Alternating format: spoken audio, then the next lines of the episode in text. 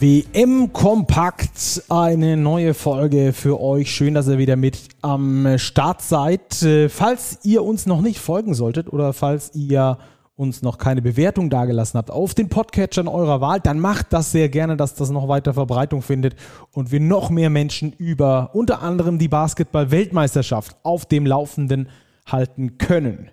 Darüber wollen wir euch natürlich auch heute wieder auf dem Laufenden halten. Wir, das ist in dem Fall ich und keiner der beiden. Ruppi und Robert beide nicht da. Ruppi beruflich verhindert, Robert aktuell im Kurzurlaub, sei den beiden auch gegönnt nach dem Marathon, den sie da über den Sommer hingelegt haben. Ich aber habe mir natürlich trotzdem Verstärkung geholt. Selbstverständlich werde ich das Spiel der deutschen Nationalmannschaft gegen Georgien nicht alleine analysieren, sondern unseren langen Draht nach Okinawa bemühen, denn da ist äh, für uns Jens Leutenecker, der das Spiel natürlich äh, erstmal gesehen hat und zweitens analysiert hat. Und zu dem wollen wir jetzt gleich mal rüberschalten. Jetzt ist er da, zugeschaltet aus Okinawa. Jens Leutenecker, grüß dich erstmal. Alles gut bei dir? Ja, Grüße. Ich äh, grüße aus dem Hotelzimmer. Ich habe zwei gute Spiele heute gesehen. Ja, über die wollen wir jetzt auf jeden Fall sprechen. Natürlich erstmal über das deutsche Spiel. Äh, unsere Folge heißt Die Bank ist eine Bank. Kann man das so unterschreiben aus deiner Sicht? Die Bank hat heute 52 aller Punkte kreiert und die georgische Bank mit 33 outgescored, also 19 Punkte mehr erzielt. Natürlich ist es nicht immer, es kommt immer darauf an, wie viel die Bankspieler spielen, aber die Bank hat der deutschen Nationalmannschaft heute äh, sehr viel gegeben und deshalb ist die Mannschaft eine Mannschaft und nicht nur äh, eine Starting Five. Ja, ist das äh, der entscheidende Faktor gewesen, die, die zweite Fünf, dass der zweite Anzug fast sogar noch besser gepasst hat als der erste heute? Ja, man muss ja immer in Relation setzen, gegen welche Qualität der Spieler die erste Starting Five spielt oder die Starting Five spielt und gegen welche Qualität die zweiten fünf. Und man muss ja auch sehen, dass die Georgier es durchaus gut gemacht haben und auch den ein oder anderen Wurf ähm, in der ersten Halbzeit getroffen haben ähm, und gute Punkte äh, kreiert haben. Und ähm, die haben das gut gemacht. Ja, kannst du äh, kurz und knapp erklären, wie die Georgier es geschafft haben, den Deutschen so eine schwierige erste Halbzeit zu, äh, zu bereiten? Viele der Deutschen haben gesagt, es war die schlechteste Halbzeit bisher in dem ganzen Turnier. Also sie haben 16 Punkte in der Zone erzielt in der ersten Hälfte bei 57 Prozent Trefferquote. Dann haben sie noch den ein oder anderen Dreier von draußen rein gestreut. Ähm, und dann die Nummer 5, Mamuke Lashvili äh, mit 12 Punkten. Ja, äh, ist noch nicht ganz so flüssig, wie ich es mir vorgestellt hätte. Äh, 12 Punkte, 5 von 8. Äh, der hat der Mannschaft auf jeden Fall wehgetan. Mm. Und also wir sind ja bei einer Weltmeisterschaft. Es ist nicht so, dass da irgendein dahergelaufenes Team in der Zwischenrunde spielt. Die haben ihre Daseinsberechtigung. Ja, auf jeden Fall. Äh, ich glaube auch, dass die hohen Quoten der Georgier dafür sprechen. Erstmal, dass sie bisher underperformed haben im Turnier, weil die Quoten davor noch nicht ganz so stark waren und dass die deutsche äh, Energie vielleicht nicht auf Level 10 von 10 war. Habe ich zumindest so äh, wahrgenommen, gerade defensiv. Ähm, hat da manchmal so der letzte Schritt noch gefehlt. Ähm, ist das eine der Begründungen dafür? Ja, also nicht jede Halbzeit und nicht jedes Viertel ist überragend. Ähm, wenn ich mir, wenn ich mir äh, überlege, welche, welche Spiele wir teilweise von der deutschen Nationalmannschaft gesehen haben, wo eigentlich mehr oder weniger nur gebockelt wurde und man dann am Ende froh war, dass man jetzt das Spiel gewonnen hat, ähm, da hat man das heute souverän gelöst die erste Hälfte war nicht überragend, aber das war ja auch nicht schlecht. Das war einfach ähm, okay. Und äh, dann hat man in der zweiten Hälfte den, den Turnaround gefunden und meines Erachtens macht das eine Mannschaft aus. Zweiter Punkt ist, wenn wir uns anschauen, wie die Amerikaner gegen Montenegro gespielt haben, sich extrem lange sehr schwer getan haben, ähm, wie Spanien verliert gegen ähm, gegen Lettland wie die Italiener gegen Serbien da nochmal ins Spiel kommen. Natürlich ist das ein bisschen von der, von der Qualitätsunterschied nicht so hoch, ähm, aber das sind High-Stake-Games und da geht es um alles und ähm, dann hat die Mannschaft es doch in der zweiten Hälfte hervorragend gelöst. Mhm. Gibt es irgendwelche Erkenntnisse, wo du sagst, ähm, das haben wir bisher so im Turnier von den Deutschen noch nicht gesehen? Ähm, ich erinnere mich da an die Vorbereitungsspiele, wenn Dennis runtergegangen ist, auch zum Beispiel äh, beim Spiel gegen die Amis, ähm, dann kam oft zum Bruch ins Spiel bei der deutschen Nationalmannschaft, weil dann die Rollenverteilung, äh, ich sag mal so, der, der, der Rucksack nicht ganz klar verteilt war, wer die Verantwortung trägt und wer nicht. Das habe ich heute anders gesehen. Maudolo hat so ein, zwei Angriffe gebraucht, um in diese Rolle reinzuschlüpfen, um dann zu merken, dass seine Hand brennt und dass er eigentlich red hot ist. ich glaube, das ist so, das ist so eine der, der Erkenntnisse, die man mitnehmen kann, oder? Dass klar, Dennis extrem wichtig. Andererseits, ähm, es gibt auch mehr Spieler, die Verantwortung übernehmen können. Auch äh, übrigens Mo Wagner, dieser Dreier, wo er gefault wurde, ganz, ganz wichtig, dass er den da nimmt, dass er die Mannschaft äh, wieder in ruhigeres Fahrwasser bringt, oder? Ja, nehmen, legen wir mal einen Blick auf die Zahlen bei der Europameisterschaft. Die Starting Five war dort bei plus 29 auf 100 Angriffe. Also die hat mehr oder weniger alles abgeschossen. Jetzt hat sich Franz Wagner im ersten Spiel verletzt. Jetzt musst du hier in der Rotation etwas verändern.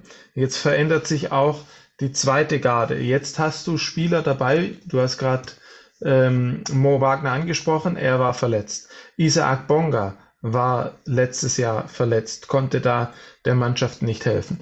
Das bedeutet, die zweite Mannschaft hat gar nicht so viel, als die zweite äh, Garde von der Bank hat gar nicht so viele Wiederholungen wie die Starting Five. Und da braucht es manchmal einfach Zeit reinzukommen und man hat zum Beispiel gegen die Amerikaner nicht sofort eine Line-Up parat, die jetzt da bestehen kann wenn sie in der Form noch nie ähm, zusammengespielt haben. Ähm, und, und heute ist die, diese äh, Second Unit hat zueinander gefunden und Maodolo ist immer dann am besten, wenn er aggressiv auf seinen Wurf geht und äh, Druck auf die Verteidigung ausübt. Und heute hat er einfach mal 6 von 6 geworfen. Ja.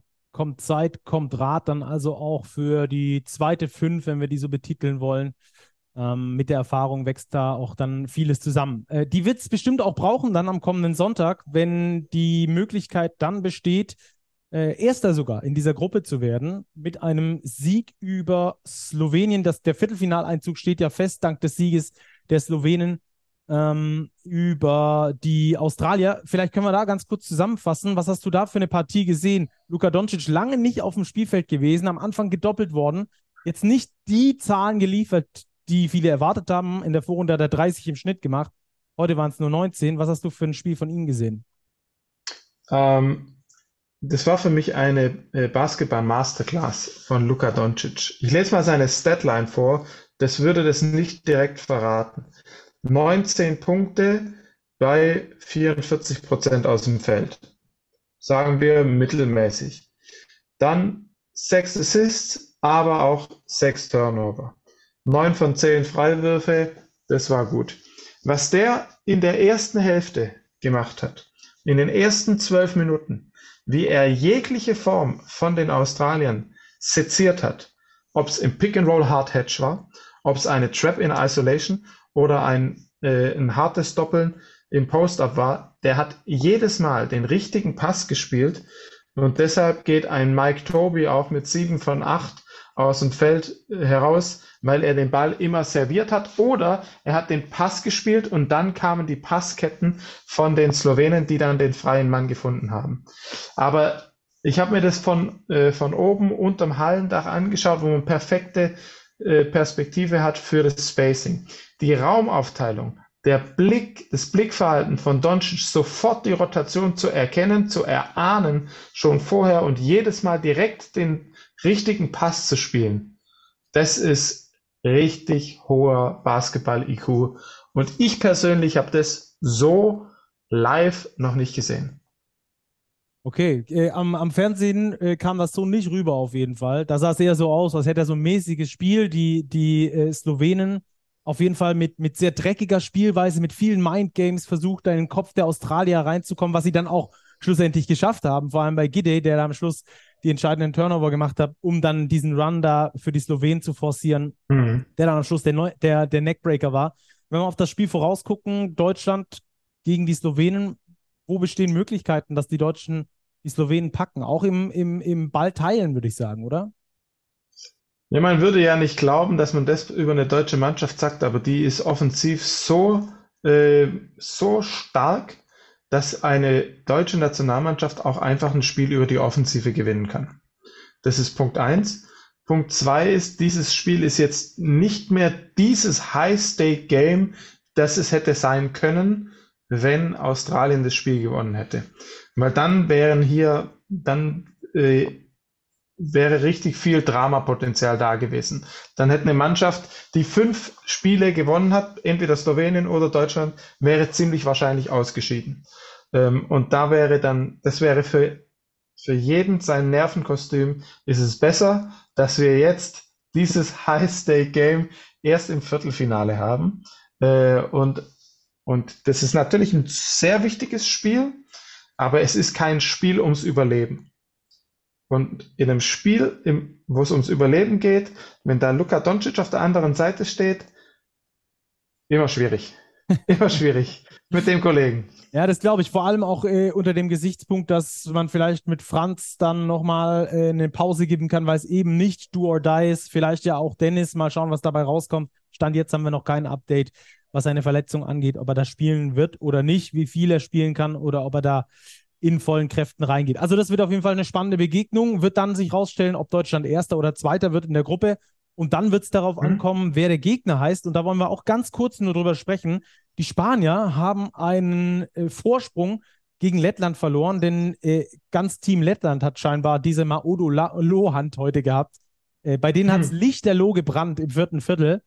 Ähm, und damit haben die Letten was Unglaubliches geschafft, nämlich den Weltmeister geschlagen und sich in die Situation gebracht, mit einem Sieg über Brasilien am letzten Spieltag äh, ins Viertelfinale kommen zu können. Und äh, sollte man Erster werden, läge es am nächsten, es ist viel Kaffeesatzleserei, aber läge es am nächsten, dass dann Lettland der Gegner wäre im Viertelfinale. Das wäre gar keine so schlechte Ausgangslage, oder?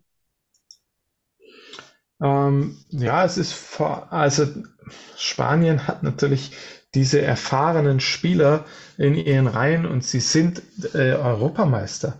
Und Spanien hat die deutsche Nationalmannschaft ähm, natürlich in einer anderen Konstellation mit äh, einem Lorenzo Brown, der unglaublich aufgespielt hat in diesem einen Halbfinale. Aber Spanien hat, also ich erinnere mich an einen Game Winner von Dirk Nowitzki und ansonsten erinnere ich mich ausschließlich an Genau. Ansonsten erinnere ich mich ausschließlich an Niederlagen der deutschen Nationalmannschaft gegen Spanien. Ähm, und, äh, und allein deshalb äh, scheint es mir besser zu sein, wenn Spanien rausfliegen würde. Aber ähm, man muss spielen, wer da kommt. Ja, das stimmt. Spanien im letzten Spiel dann ein Do-or-Die-Game gegen Kanadier, die bereits qualifiziert sind oder so gut mhm. wie qualifiziert sind. Ähm, das wird also auf jeden Fall nochmal spannend, dann auch für die deutsche Gruppe am Sonntag das Ganze dann parallel auch zu beobachten. Ähm, ja, dann lass uns noch kurz, kurz, ja? Ganz kurz dazu, ich meine, die Kanadier, die wissen auch, dass sie nicht unbedingt Bock haben, gegen Deutschland zu spielen. Ja. Äh, die haben das erste Spiel in Berlin verloren, okay, Jetlag und so weiter. Das zweite Spiel waren sie mit sechs Punkten oder acht Punkten bei noch zwei Minuten zu gehen hinten und Dennis Schröder war ausgefault. Ähm, das haben sie dann, sagen wir mal, glücklich gewonnen oder das war auf jeden Fall auf Augenhöhe.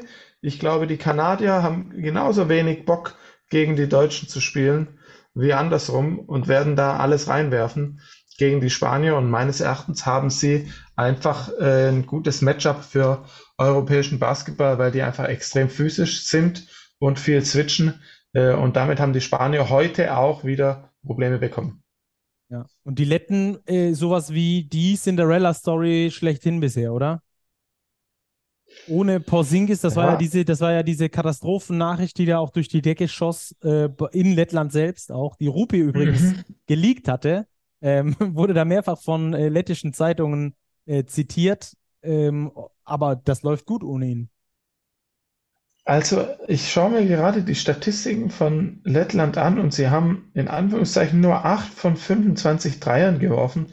Das äh, kam mir jetzt ein bisschen wenig vor. Also Ja. ich hätte gedacht, dass sie mehr geworfen haben. Ich habe jetzt aber verständlicherweise nur die zweite Hälfte gesehen. Ähm, aber die spielen hohe, äh, High-Tempo-Basketball.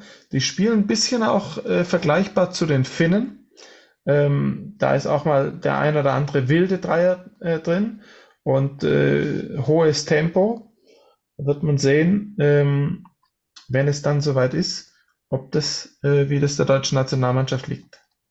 Dann lass uns noch kurz über drei andere Spiele äh, sprechen, die auch äh, unmittelbar miteinander zusammenhängen. Zum einen die USA, die sich lange schwer getan haben gegen Montenegro, am Schluss nur mit zwölf Punkten gewonnen haben. Ähm, was war da der Faktor? Also die Amerikaner haben große Probleme gehabt mit der Zonenverteidigung von Montenegro. Ich sehe hier, dass sie elfmal gegen diese Zone angegriffen haben und dann nur ja, sechs, sieben Punkte gemacht haben. Und das kann immer wieder den, äh, das Momentum verändern ähm, von der Mannschaft. Und äh, sie waren ja bis kurz vor Schluss nur mit, äh, ich würde sagen, glaube ich, mit vier Punkten vorne. Also dieser Dreier von Austin Reeves, der war extrem wichtig.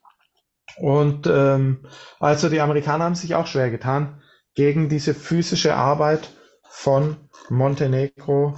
Vucevic hat Inside Presence gezeigt, ähm, hat insgesamt 8 von 19 geworfen. Der hat 16 Rebounds geholt, 18 Punkte. Also ähm, der hat den Amerikanern große Probleme bereitet, was ähm, nicht so erstaunlich ist, weil im Post-Up-Spiel äh, die Amerikaner vielleicht ein bisschen schwächer aufgestellt sind, was die Defensive angeht. Mhm. Ähm, sind trotzdem qualifiziert fürs Viertelfinale. Gegen ähm, Litauen wird es dann am letzten Spieltag um Platz 1 und Platz 2 gehen. Die Litauer äh, länger, auch ein engeres Spiel gewesen gegen die Griechen, am Schluss aber mit fast äh, mit 25 gewonnen. Also das Ding nach Hause gefahren. Litauen Mhm. steht also auch da im Viertelfinale. Ob als Erster oder Zweiter ist dann noch die Frage. Ähm, Mhm.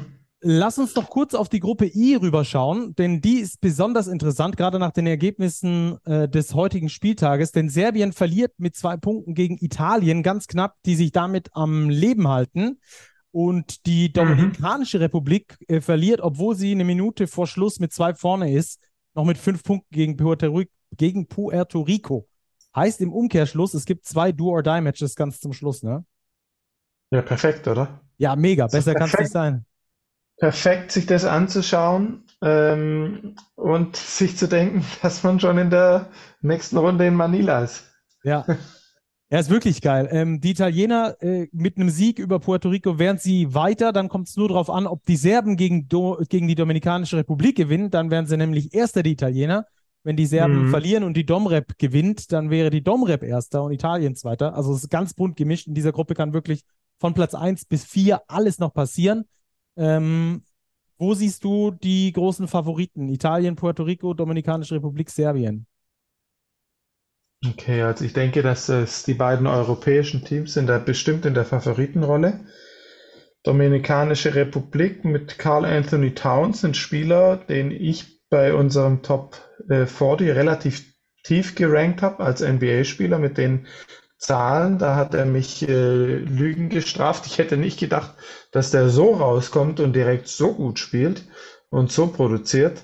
Ähm, kann alles passieren.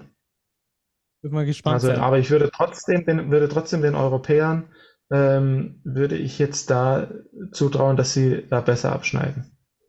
Und dann äh, kommt es eben drauf an, der, der Erster wird, spielt höchstwahrscheinlich zumindest gegen die USA. Der, äh, Quatsch, der, der Zweite wird, spielt wahrscheinlich gegen die USA. Der, der Erster wird, dann gegen Litauen. Aber auch gegen Litauen willst du eigentlich, glaube ich, in einem Do-or-Die-Match nicht spielen. Die sind aktuell auch gut drauf. Mhm. Ich sehe hier gerade, wir nehmen es auf, es ist äh, 17.08 Uhr in Deutschland und es steht 59 zu 60 für Brasilien gegen Kanada. Also äh, zum Thema, die Kanadier marschieren und haben Schiss vor Deutschland, die sollen erstmal schauen, dass sie hier ihre Aufgaben erleben, erledigen. Äh, da ist also auch noch alles offen. Das stimmt. Wir hoffen mal, ähm, dass wir dann, ja, egal was für ein Ergebnis wir sehen, viertes Viertel läuft. Ähm, da sind wir in den letzten Minuten. Das haben wir also nicht für euch mit drin. Wir werden sehen, vielleicht wird diese letzte Gruppe ja auch nochmal mega spannend.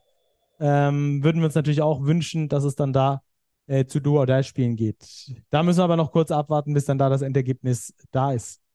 Jens, danke dir nach Okinawa ähm, äh, für deine Zeit. Hat wie immer großen Spaß gemacht. Ich bin sehr gespannt, wie es am Sonntag laufen wird. Da werden wir uns dann wieder hören nach dem Spiel gegen Luka Magic und seine Slowenen. Übrigens in Slowenien, ich war erst vor ein paar Tagen in Slowenien, da ist wie immer großer Basketball-Hype in allen Geschäften, alles ausgestellt äh, mit Basketball und sowas. Das ist schon geil, wenn es da so eine Basketball-Nation gibt.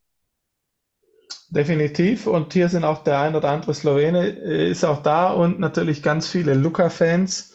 Das zieht sich äh, durch Japan durch. In Tokio gab es auch immer äh, Standing Ovation und äh, ab und an ein Geschrei von Teenagern, sobald Luca den Ball hatte. Äh, fand ich aber auch cool, als dann einmal Kawamura äh, Doncic probiert hat zu verteidigen und der dann angefangen hat, an der eigenen Freiwurflinie aufzuposten und den dann über die, über die Mittellinie geschoben hat. Also Doncic ist ein spezieller Spieler und Kawamura ja. ist ebenfalls spezieller Spieler. Ja, auch nicht der allersympathischste bei Luka Doncic, muss man ganz ehrlich sagen, aber er macht vieles mit seinem sportlichen Erfolg dann wett. Naja, sei es drum. Jens, danke dir, mach's gut und äh, wir hören uns am Sonntag. Bis bald. Ciao. Ciao.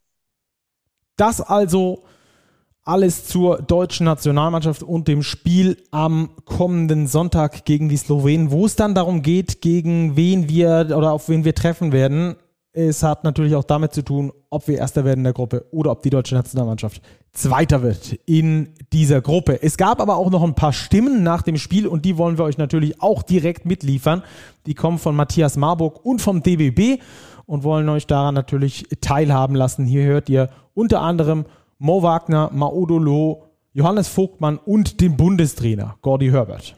Ich glaube, wir sind ziemlich gut, wenn wir äh, teilen ne? Ähm, und wenn wir zusammen spielen. Ähm, ich glaube, dann sind wir ziemlich schwer zu verteidigen. Äh, haben eigentlich eine ganz gute Truppe offensiv ne? und ähm, vertrauen uns sehr. Ich glaube, auch wenn wir mit Tempo spielen, ist auch eine große Stärke von uns. Äh, Freiwürfe hast du recht, war heute nicht so ein schöner Tag, ähm, aber das passiert auch mal. Ich sag so, das Spiel heute war, war war ein schwieriges Spiel im Sinne von, wir, wir haben nicht wahrscheinlich unsere schlechteste Halbzeit gespielt in dem Turnier bisher. Und auch dann in der zweiten Halbzeit haben wir zwar angezogen, aber es war immer noch ein bisschen sloppy, sage ich mal. Auch die Art und Weise, wie wir in der Offense die Spielzüge exekutiert haben und so, war jetzt nicht das Allerbeste, sage ich mal. Aber nichtsdestotrotz, wir haben es geschafft, mehr Energie an den Tisch zu bringen in der zweiten Halbzeit und das hat uns dann den Sieg ermöglicht. Ja, ich meine, wir haben eine gute Mannschaft und wir können uns auf alle verlassen, die die zweite, die zweite Garde in Anführungszeichen hat uns heute ein Spiel gehalten. Ja, in der ersten Halbzeit, haben die, als sie reinkamen, gab es einen, einen Push. Äh, JT, Mo richtig gut gespielt und in der zweiten Halbzeit Mauro aufgedreht. Also wir haben, wir haben halt einfach einen tiefen Kader und wenn, wenn Leute nicht funktionieren, dann, dann sind dahinter Leute, die, die dann funktionieren und das macht ein gutes Team aus. Und das äh, predigen wir seit, seit äh, einiger Zeit und ähm, es funktioniert halt auch. We're 4-0 and I think in this tough group, in the uh, group of death, so to speak, we we deserve to go on, and uh, it happened tonight with our win and Slovenia's win. So Sunday we play for first place in first place coming out of this group, and um, you know we're we're climbing the mountain. We're still, we're, you know, we're still, um, you know, 60% there. We got a ways to go, and um, you know the good thing about it is we're going to get better as we go along. So, und weil die deutsche Nationalmannschaft natürlich nicht alleine spielt in diesem Turnier, sondern der World Cup, die Weltmeisterschaft für sehr viele Nationen sehr viel mehr ist, als nur mal ein bisschen mitzupillen und Hauptsache ins Viertelfinale zu kommen, sondern dabei sein ist alles, fast schon olympischer Gedanke, wollen wir jetzt noch mal ein bisschen auf die kleineren Teams schauen, denn die werden am Samstag erstmal in der Gruppenphase ihre letzten Spiele absolvieren. Und da geht es noch um einiges, denn für die afrikanischen Mannschaften und auch für die asiatischen Mannschaften geht es um das Olympiaticket unter anderem. Und da wollen wir mal, wir haben schon gesagt, wir haben ein breites Netzwerk, nachhören, wie wichtig das denn auch in den kleineren Nationen ist, so eine Basketball-Weltmeisterschaft und was das vielleicht auch ähm, nachhaltig verändern kann in einem Land in Richtung Basketballbegeisterung. Und ähm, da habe ich einen sehr guten Freund, einer meiner besten Kumpels, hat fast vier Jahre lang auf den Kapverden gewohnt und den will ich jetzt mal mit dazu holen und ihn mal fragen, wie ist das eigentlich gerade auf den Kapverden? Wie ist das in so einer Mini-Nation? Äh, schwappt da die Basketballwelle schon über die Insel oder ist es dann doch, doch noch ein bisschen äh, weniger Hype und der Fußball überragt alles? Das interessiert mich sehr und deswegen hole ich ihn jetzt direkt rein. Hier ist Jakob Kling.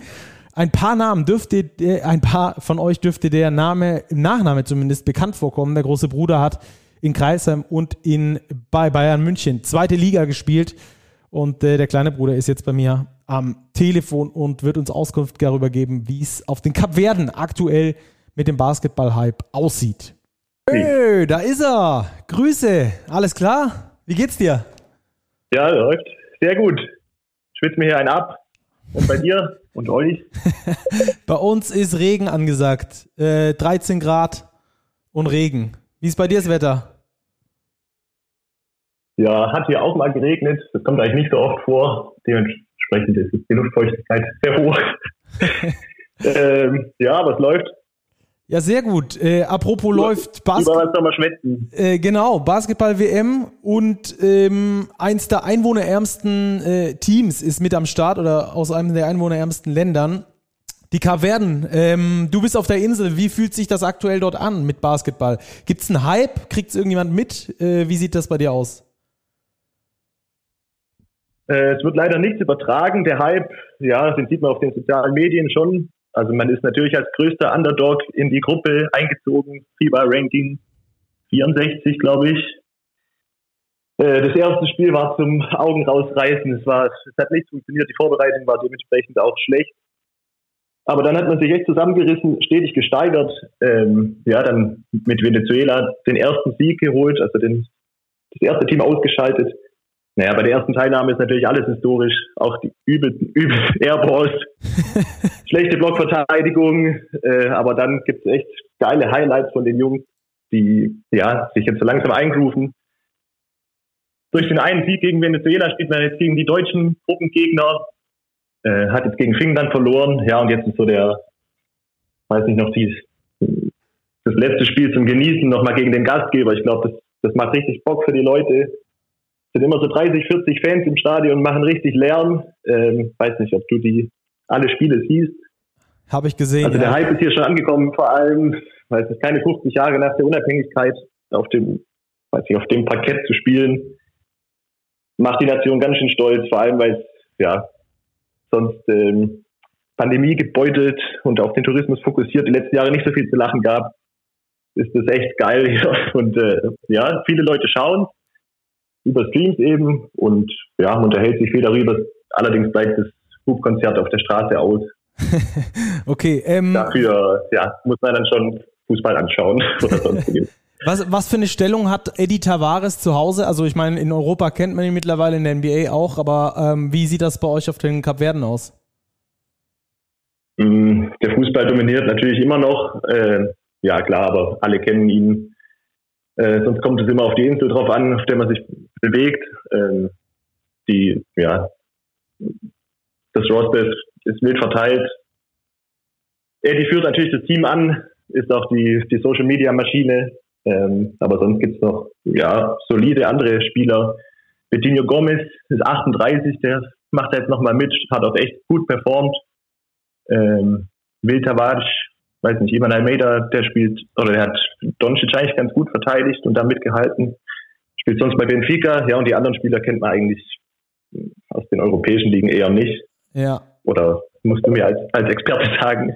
Ja, kennt man, kennt man auf keinen Fall. Also ich habe mich da in der Vorbereitung auch ein bisschen mit den äh, Kapverden beschäftigt. Selbst Benito Gomez war mir bis dahin nicht wirklich ein Begriff. Ähm, die Mannschaft halt sehr athletisch. Das macht immer Spaß, weil es echte Highlights zu sehen gibt, aber taktisch natürlich schon auch äh, stark eingeschränkt. Und ich habe so das Gefühl, gerade wenn deine äh, extremen Superstars wie jetzt Eddie Tavares auf den Bigman-Positionen spielen und äh, Eddie Tavares ist nicht dafür bekannt, sich irgendwie selber einen Schuss kreieren zu können, dann wird es halt immer schwierig, hat man bei den Finnen mit Lauri Markan auch gesehen, obwohl der noch ein bisschen mehr Support hat äh, als Eddie Tavares. Aber alles in allem sind das ja genau die Stories, die es bei der WM auch gibt und die uns dann auch ähm, begeistern.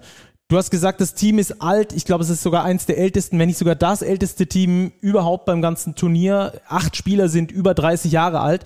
Als du dort gelebt hast, hast du auch als Coach für Kids äh, gearbeitet, beziehungsweise hast die dort ein bisschen trainiert auf der Straße. Ähm, welche Rolle spielt der Basketball insgesamt auf den Kapverden und äh, glaubst du, dass der Erfolg jetzt, das, das erste WM-Spiel gewonnen zu haben, überhaupt bei einer WM dabei zu sein, dass das auch nachhaltig irgendwas bewirken kann? Oder ist der Fußball einfach viel zu groß wegen der äh, engen Verbindung nach Portugal? Mm, ja, der Basketball kommt schon so langsam. Also es gibt Jugendtrainer, oder man stellt sich mal vor, Eddie Tavares hätte nicht mit 17 angefangen, sondern irgendwie bei den Minis. Vielleicht könnte sich dann auch ein Schuss kreieren.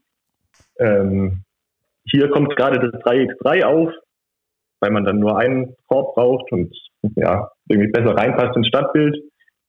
Ja, und wie du sagst, die, es gibt krasse Athleten, es gibt winzige Menschen und halt so, solche Eddie.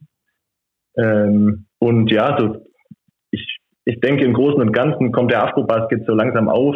Also der venezolanisch, venezolanische Coach hatte gute Worte für, für die Afrikaner. Ich glaube, jedes Team hat einen Sieg geholt, also jedes afrikanische Team. Ja. Und vielleicht noch, äh, noch ein Seitenhieb oder äh, ein Kommentar an Rupert, der hat das Spiel des Südsudans gegen die Philippinen so ein bisschen, äh, naja, belächelt. Allerdings, wenn es gut läuft, spielt der Südsudan bei Olympia. Also ja. das war sehr wahrscheinlich das wichtigste Spiel gegen den Gastgeber. Äh, die müssen jetzt noch gegen Angola gewinnen, Ägypten gegen Neuseeland. Das, wenn Ägypten das liegen lässt, dann, dann sieht man die bei Olympia. Das hätte vielleicht davor auch keiner gedacht. Ja, und das, ja, das sind natürlich aus deutscher Perspektive, es ist nebensächlich, aber ich glaube, das macht die WM aus, so, so geile Stories zu sehen. Ja, und hier kommt es jetzt langsam auf der kapverdische Verband hat keine Kohle, teilweise mussten die Spieler selber ihre Anreise zahlen. Es gibt ein Crowdfunding von den in der Diaspora lebenden Kapverden und ja, es tut sich was, es ist geil, das mitzuerleben hier. Und wie gesagt, morgen früh um 10 äh, geht es nochmal gegen Japan. Ich denke, das ist vor allem für die Spieler krass, für die paar Fans, die mitreisen. Und dann ja, ziehen wir eine positive Bilanz aus dem, aus dem Ding. Äh, Jugendbasketball, um da nochmal drauf zurückzukommen, ich glaube, das Wichtigste ist halt, die Kids von der Straße zu holen, ähm, ja, und denen so die Basics beizubringen. So langsam kommt auch der, also Jugendclub Basketball hier auf. Also es, es tut sich was. Sehr cool. Super, das soll es doch ähm, auf jeden Fall auch äh, als Impuls dafür, genau dafür sein, dass dann in mehreren Ländern einfach noch mehr Basketballbegeisterung entsteht und das tut es gerade aktuell auf den Kapverden, dem kleinsten oder dem bevölkerungsschwächsten Teilnehmer jemals bei einer Weltmeisterschaft. Vielen Dank äh, für deine Zeit, dass du mit am Start ja, warst. Und äh, vielleicht noch ein Zitat von unserem Coach, er meinte, äh, sie sind zwölf Haie im Wasser und sie sind hungrig. So, sie haben einfach Bock jetzt zu spielen und äh, ja, das Land gut äh, zu repräsentieren, helfen den Gegnern auf, äh, spielen, floppen nicht und so. Ja, Werbung für den Sport und für diese Mini-Nation. Perfekt. Sehr Vielen schöne Dank, Schlussworte. Polly. Danke dir, dass Danke. du dir die Zeit genommen hast. Wir hören uns auf jeden Fall die Tage. Jo, mach's gut. Viel Spaß noch auf der Ciao, Insel. Bis dann. Danke, sage ich. Ciao. So, das also Jakob Kling. Vielen Dank dann nochmal. Liebe Grüße auf die Kapverden. Er ist treuer Hörer auch von uns. Äh, hört da immer wieder rein, ob er auf den Kapverden ist oder in Portugal oder sonst wo in der Welt. Ähm, ist immer ganz schön bei uns auf der Analysekarte dann im Podcast zu sehen, von wo uns die ganzen Menschen aus hören. Er ist einer derjenigen, der uns sehr viel aus dem Ausland hört. Apropos Ausland, wir wollen natürlich auch noch kurz über die anderen Teams sprechen, die es da am Samstag dann nochmal äh, miteinander zu tun bekommen. Der Südsudan zum Beispiel im direkten Duell gegen Angola kann sich sehr gute Chancen herausarbeiten, um in Richtung Olympiaticket abzubiegen. Wir hatten das ja gerade schon ähm, im Gespräch mit Jakob. Der Südsudan, ähm, ziemlich cool dort übrigens. Hab ein äh, Bild gesehen auf Twitter ähm, der Südsudan ein äh, von Bürgerkrieg geschütteltes Land und ähm, dort gab es eine Großleinwand, wo eigentlich Werbung drauf läuft. Und äh, auf dieser Leinwand war zu sehen, wie äh, Basketball lief von der Weltmeisterschaft und äh, wirklich sehr, sehr, sehr viele Menschen davor standen und sich das einfach auf der Straße zusammen angeguckt haben. Also Basketball verbindet auch äh, in diesem Zusammenhang. Sehr, sehr cooles Bild, äh, hat mich wirklich tief berührt. Das also zum äh, Südsudan, der sich da mit Angola um 10 Uhr am Samstagmorgen duellieren wird. Die Philippinen bisher mit sehr, sehr ernüchterndem ähm, Ergebnis dieser Weltmeisterschaft. Als äh, Host hatten sie sich da mehr erwartet. ähm, werden jetzt noch gegen China spielen, werden aber nichts mit der Vergabe des Olympiatickets für Asien zu tun haben werden. In der Gruppe N gibt es dann noch die Ägypter, die da auf Neuseeland treffen. Neuseeland auch schon raus aus dem Ticketrennen für Olympia, weil Australien das Ozeanien-Ticket schon geschnappt hat. Ägypten hat noch Chancen, das äh, Ticket zu erlangen. Das ist also das eine Spiel. Neuseeland gegen Ägypten, Jordanien gegen Mexiko um 14.30 Uhr. In dieser Gruppe dann nur noch äh, platzierungsmäßig. Von Bedeutung die Gruppe O da äh, sind die Kapverden unterwegs. Die werden gegen den äh, Ausrichter Japan nochmal spielen vor großer Kulisse. Wir haben das gerade schon kurz thematisiert. Für die Japaner geht es noch darum, die beste asiatische Mannschaft zu werden und damit ebenfalls das Olympiaticket sich zu schnappen, im kommenden Jahr dann in Paris mit dabei zu sein. Da gibt es also eine Chance. Die Kapverden heißt der Gegner und das ist sicherlich interessant. Die Japaner klein gewachsen, viel werfend die Kapverden athletisch groß gewachsen, unter anderem mit Eddie Tavares. Wir haben das für euch äh, ausgängig, äh, ausgehend thematisiert. Finnland gegen Venezuela. Venezuela bisher auch äh, noch ohne Sieg, genauso wie die Philippinen und Jordanien. Ähm, da wird es, glaube ich, schwierig, was zu holen gegen Finnland, die ja schon gegen die Kapverden gezeigt haben, dass sie eigentlich nicht in dieses Loser-Bracket reingehören. Und apropos, da gehören auch eigentlich die Franzosen nicht rein. Sie sind trotzdem mit dabei, führen ihre Gruppe P an. Die haben ihr Olympiaticket auch schon als Ausrichter. Für den Libanon wird es nicht mehr reichen, unter die besten asiatischen Mannschaften zu kommen. Genauso wenig wie für die Elfenbeinküste. Vielleicht werden wir da noch in den nächsten Tagen einen Gesprächspartner haben. Auch da spielt ja ein bekannter Spieler aus Deutschland mit bei der Côte d'Ivoire nämlich äh, Bazou Kone, der Kumpel von Dennis Schröder, vergangene Saison in der Pro A gewesen bei den PS Lions Karlsruhe und äh, mit ordentlich Spielzeit ausgestattet bei der Basketball-WM, spielt fast 20 Minuten im Schnitt und bekommt es da dann also nochmal mit den Franzosen zu tun, darf da gegen ein paar NBA-Spieler spielen. Ich glaube, das ist nicht das äh, Allerschlechteste. Ansonsten gibt es da noch Iran gegen den Libanon. Libanon schon mit einem Sieg, Iran bisher ebenfalls komplett ohne. Und übrigens bei Iran spielt auch ein Spieler, den wir nächstes Jahr in der Pro A sehen werden.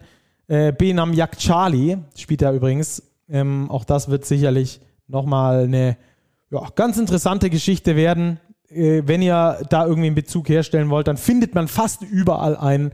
Also das nochmal die kleinen Teams, die dann da in Richtung ähm, Klassifikation Platz 17 bis 32 ihren Gruppenabschluss am Samstag dann feiern werden. Das war's von mir, das war's von der Overtime, die wir dadurch jetzt auch gefüllt haben mit der Klassifikation dieses Mal und dann geht's am Sonntag wieder richtig rund. Da freue ich mich auch jetzt schon richtig drauf. Dann also Deutschland gegen Slowenien um den Gruppensieg. Viertelfinale steht schon mal fest, weil die Bank eine Bank ist. Dann bin ich übrigens auch nicht mehr alleine. Einen der beiden werde ich mir bis dahin wieder schnappen. Ich hoffe, ihr hattet trotzdem eine gute Zeit mit uns. Lasst uns eine positive Bewertung da und schreibt uns natürlich, wie immer, jederzeit auch gerne während der WM Fragen, die ihr habt. Ähm, und dann werden wir euch auf den neuesten Stand bringen, wie es nach dem Slowenien-Spiel weitergeht. Die Chancen stehen nicht schlecht, dass es für Deutschland weit geht. Ich freue mich. Macht's gut, habt eine gute Zeit, bleibt sportlich. Ciao, ciao.